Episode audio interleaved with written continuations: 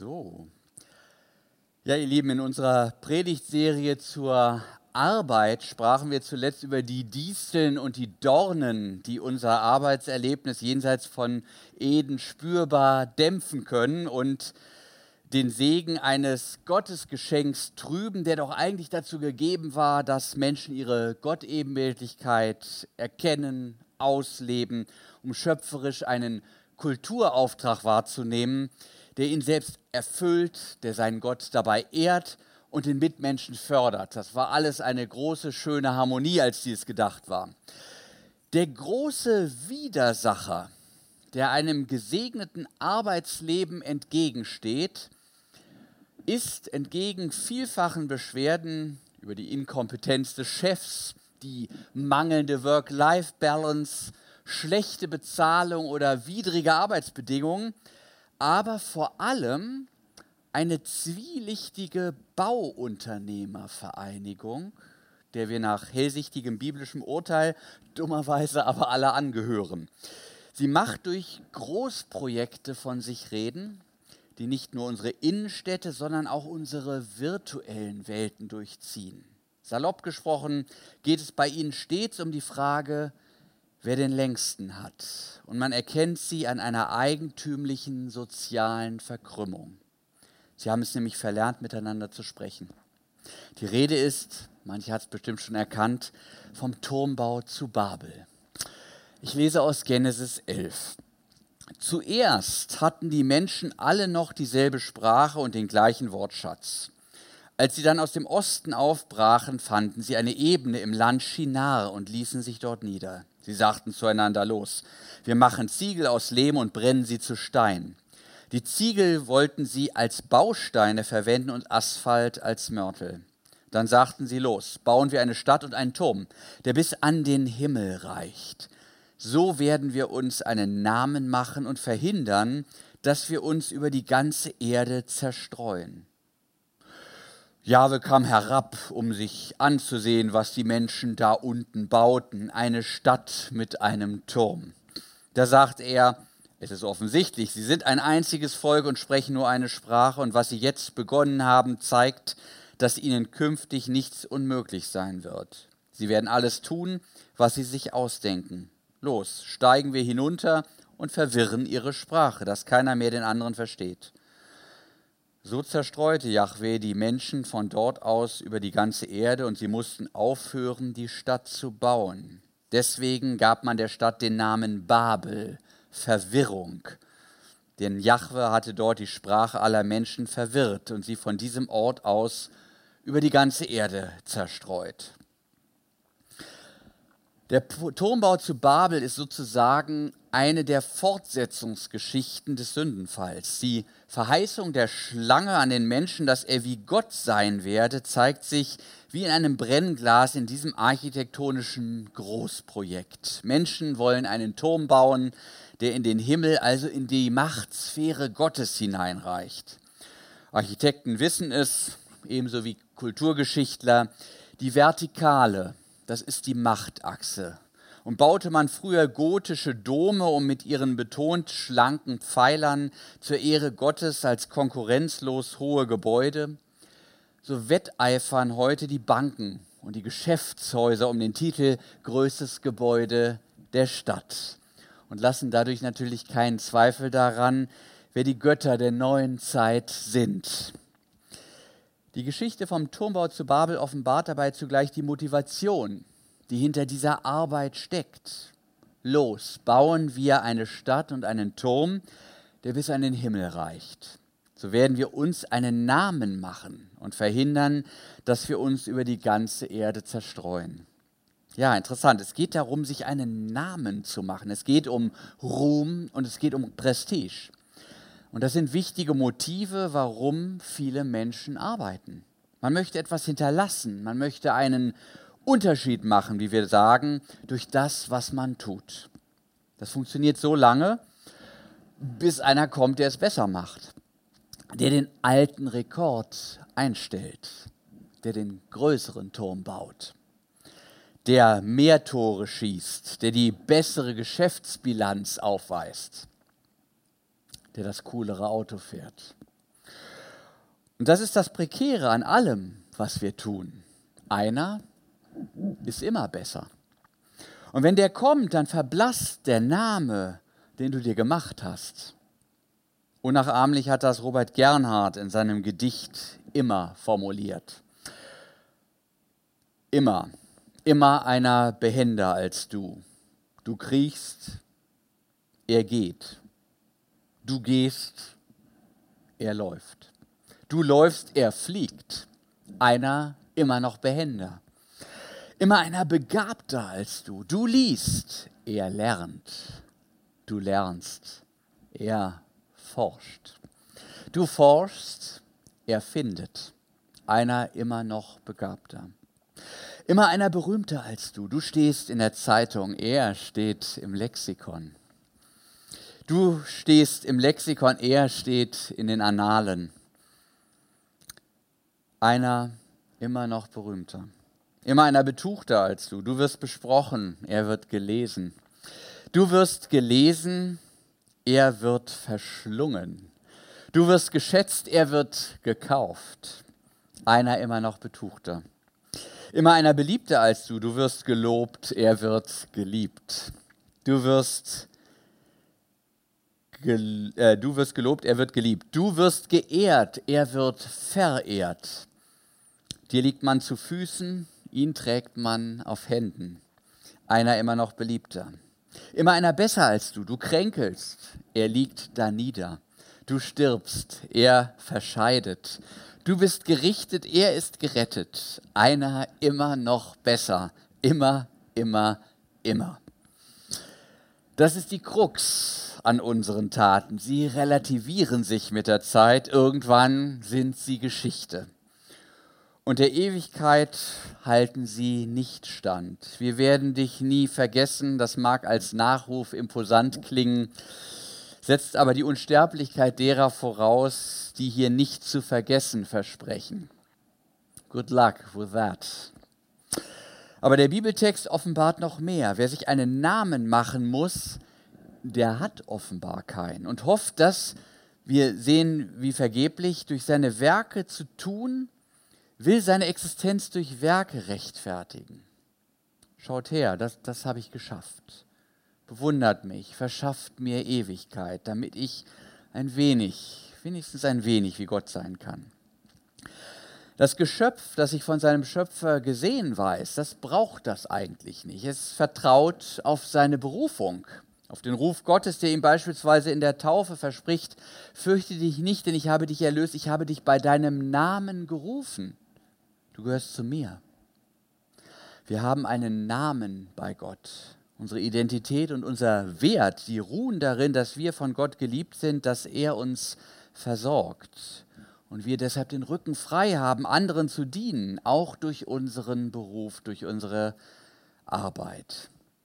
Keinen Namen zu haben, das ist dagegen der Fluch der Gottlosigkeit, also eines Lebens ohne Gott. Wer sich nicht in Gott, seinem Schöpfer, spiegelt, der erkennt sich nicht mehr als Geschöpf in seiner Gottesebenbildlichkeit und spiegelt sich dagegen in allem Möglichen. Und das bringt ziemlich viel Chaos mit sich. Wer bin ich eigentlich? Und dann verwechseln wir Schöpfer und Geschöpf und müssen zum Schöpfer unserer selbst werden. Alle Sphären der Identität werden nun fraglich. Bin ich nur Tier? Muss ich mich zum Affen machen? Bin ich ein Mann oder bin ich eine Frau oder gar beides? Bestimme ich das selbst? Wo erkenne ich mich sexuell, ähm, komplementär als Mann bei der Frau und als Frau beim Mann? Oder jeder nach seinem Gefühl oder alles durcheinander?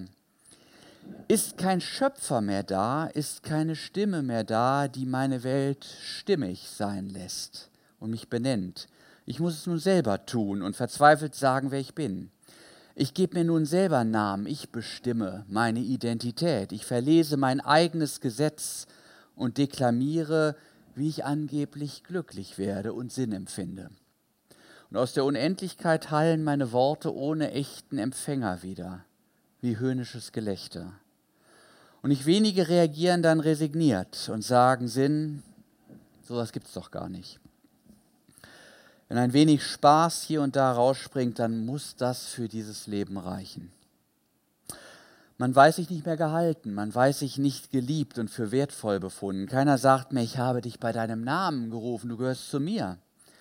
Wir wissen dann nicht mehr, wohin wir gehören. Die Welt ist verstummt und auf einmal erwacht diese Überlebensunsicherheit, diese metaphysische Heimatlosigkeit, wie das jemand nannte, diese Existenzangst. Oh Schreck, Kevin allein zu Hause. Ich muss mich behaupten. Ja, ich muss eine Leerstelle im Universum ausfüllen und selber Gott spielen. Sieh mich an, sieh meine ruhmreichen Taten, preise mein Lebenswerk, glaube mir meine Identitätskonstruktion, schenk mir Ruhm oder wenigstens ein paar Likes oder Daumen hochs auf Facebook. Diese Existenzangst zeigt sich im Bibeltext auch in einem Zusammenrottungsphänomen. Das Bild finde ich sehr interessant. Man ist wie so eine Ansammlung von kleinen Fischen, die als großer Schwarm ihre Überlebenschance in den Tiefen des Ozeans zu steigern hoffen. Man will verhindern, dass wir uns über die ganze Erde zerstreuen, heißt es im Text. Ich finde, man denkt so an Herbstlaub, das vom Wind verblasen wird bloß nicht gleichgewichtig sein. Dahinter steckt das Gefühl der Vergänglichkeit, wenn wir so vom Schicksal vor uns hergetrieben werden. Da will man ein Gegengewicht setzen, da will man nicht Spreu sein, nein, nein, wir wollen Weizen sein. Jawohl, ich habe Gewicht, Gravität, Machtfülle. Das bestimmt dann auch den Zugang zur Arbeit. Die Arbeit wird mit der Intention getan, die eigene Macht auszuweiten, Einfluss zu gewinnen. Dagegen ist auch erstmal gar nichts äh, einzuwenden, wenn dieses Gewicht zum Wohle der Mitmenschen ausgeübt wird. Es stört mich so an grundsätzlichen Verdächtigungen von Machtstrukturen. Macht ist grundsätzlich, finde ich, was Wunderbares. Wohl dem, der etwas Gutes vorhat und die Macht dazu besitzt, es auch umzusetzen.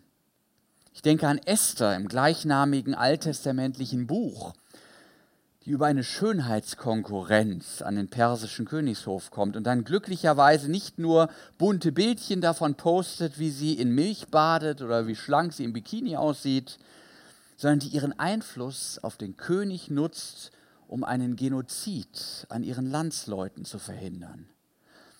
Das ist mir viel lieber als heutige Klassenkämpfer, die zur Besserung der Lage eigentlich nichts Wesentliches beizutragen haben, geschweige denn Verantwortung übernehmen wollen, die aber ständig rumheulen, dass die Einflussträger angeblich das falsche Geschlecht, die falsche Hautfarbe und die falsche sexuelle Orientierung besäßen. Ich meine, letzteres wäre auch an Esther zu monieren. Macht wird aber tatsächlich dann problematisch, und darin steckt der wahre Kern, wenn sie dazu dient, sich einen Namen zu machen, wenn sie nicht im Sinne des Kulturauftrags ausgeübt wird, um die Schöpfung zu schützen und dem Mitmenschen die Liebe entgegenzubringen, die er als Ebenbild Gottes verdient hat, und gerade darin Gott die Ehre zu geben, wenn man stattdessen dafür seine Macht nutzt, Konkurrenten auszustechen, um Wasser auf die eigenen Mühlen zu leiten statt Bedingungen zu schaffen, dass Menschen besser geholfen wird.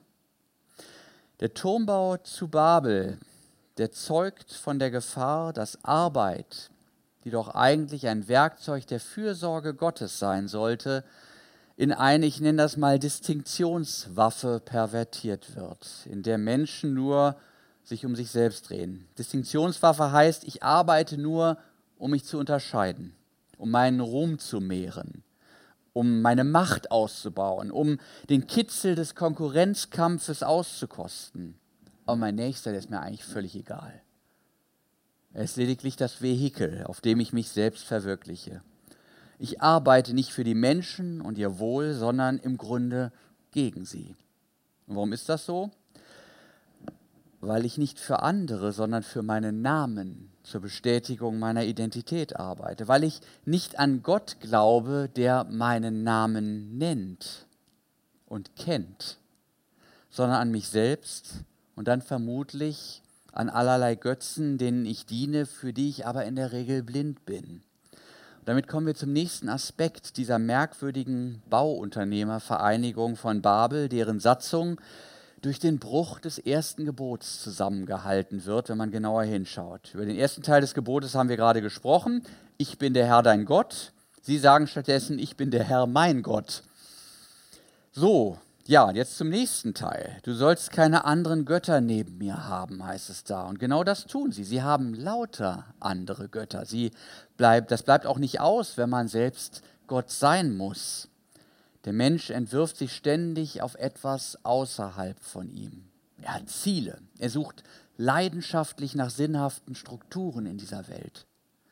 Und wenn wir diesen Sinn nicht beim Gott Abrahams und Isaaks und Jakobs und beim Gott Jesu Christi finden, dann suchen wir halt woanders.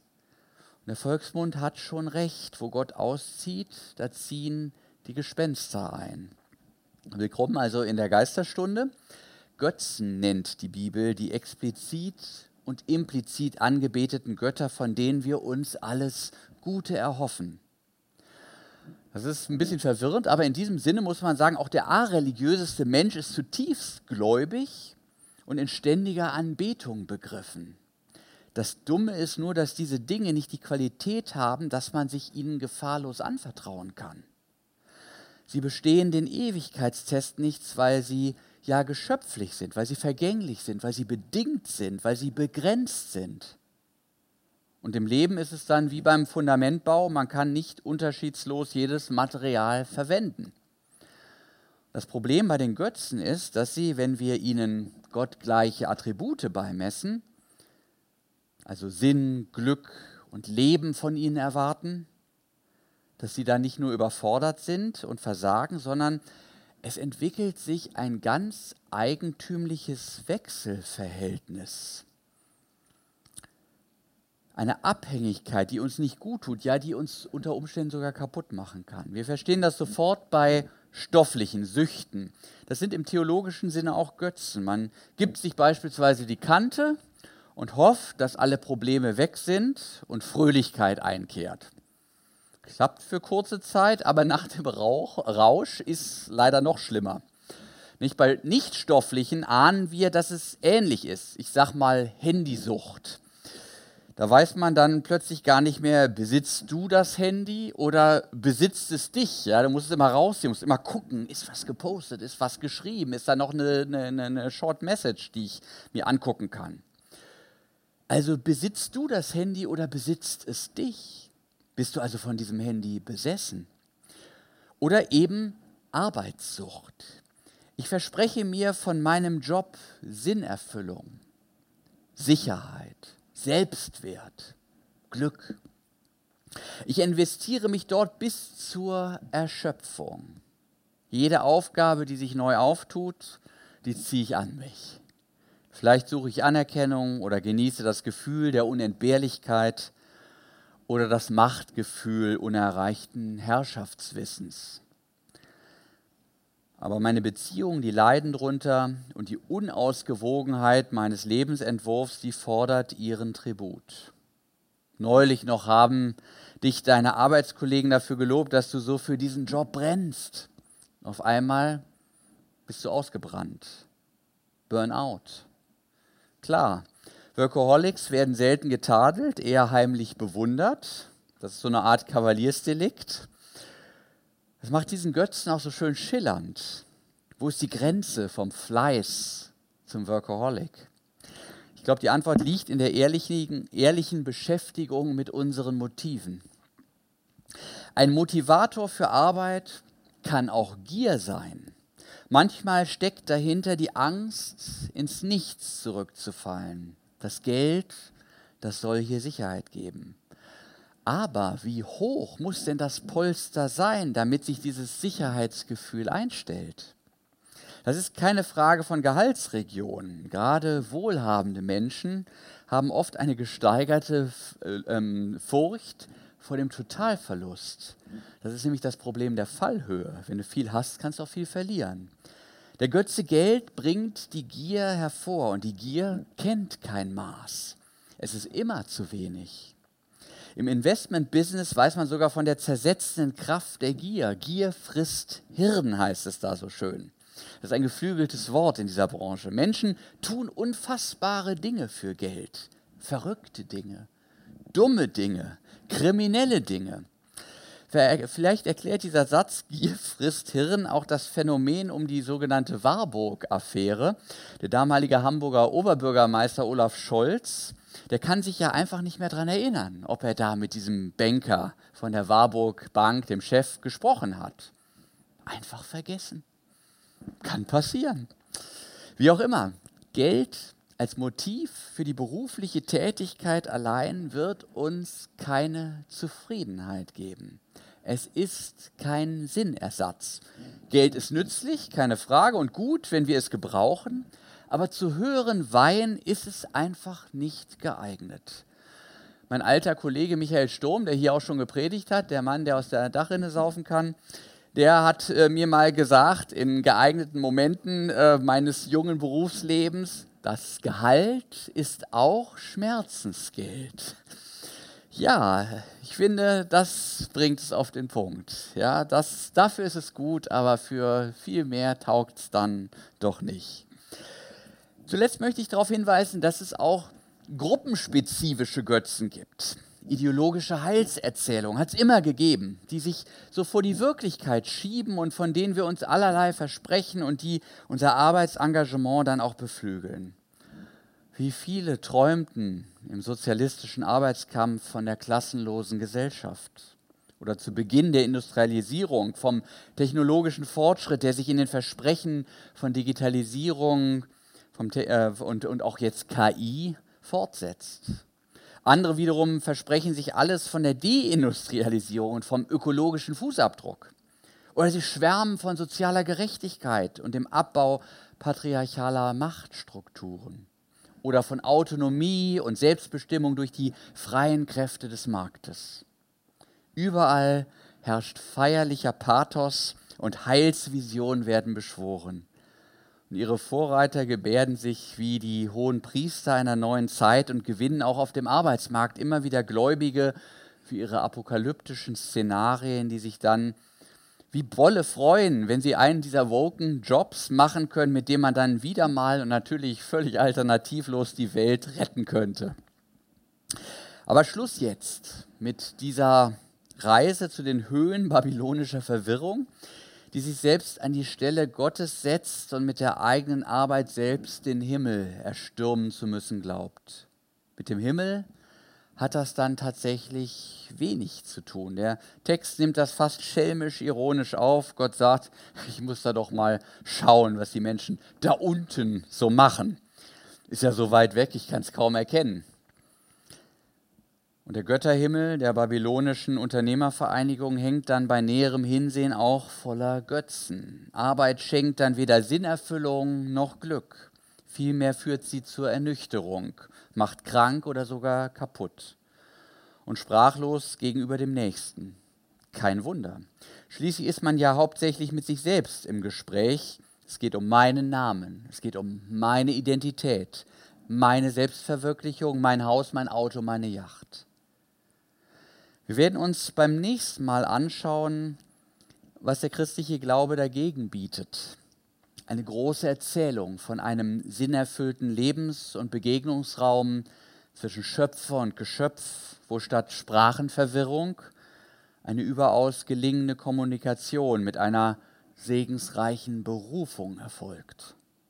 Diese geht einher mit einem Modell von Arbeit, das sich als Teilhaber und Fürsorger der Liebe Gottes versteht und die Berufenen mit einem klaren moralischen Kompass ausstattet. Und zum Dritten, die Berufenen werden obendrein mit einer Erfahrung beschenkt, die motiviert und in den unvermeidlichen Dürreperioden des eigenen Arbeitslebens mit Kraft erfüllt. Als Gegenstück zum Turmbau zu Babel gilt in der biblischen Heilsgeschichte das Pfingstwunder. Hier zerbricht die Menschengemeinschaft nicht im gegenseitigen Unverständnis, sondern wird vielmehr geeint im Verständnis der vielen Nationen in einem Geist zu dem einen Volk Gottes durch die Berufung Christi in die Nachfolge. Hier machen wir uns keinen Namen, hier bekommen wir einen neuen Namen. Wir werden getauft auf den Namen des Vaters und des Sohnes und des Heiligen Geistes. Wir sind nun Teil einer Familie. Wir tragen seinen Namen, auch im Beruf. Einen besseren Namen könnten wir uns auch gar nicht machen. Amen.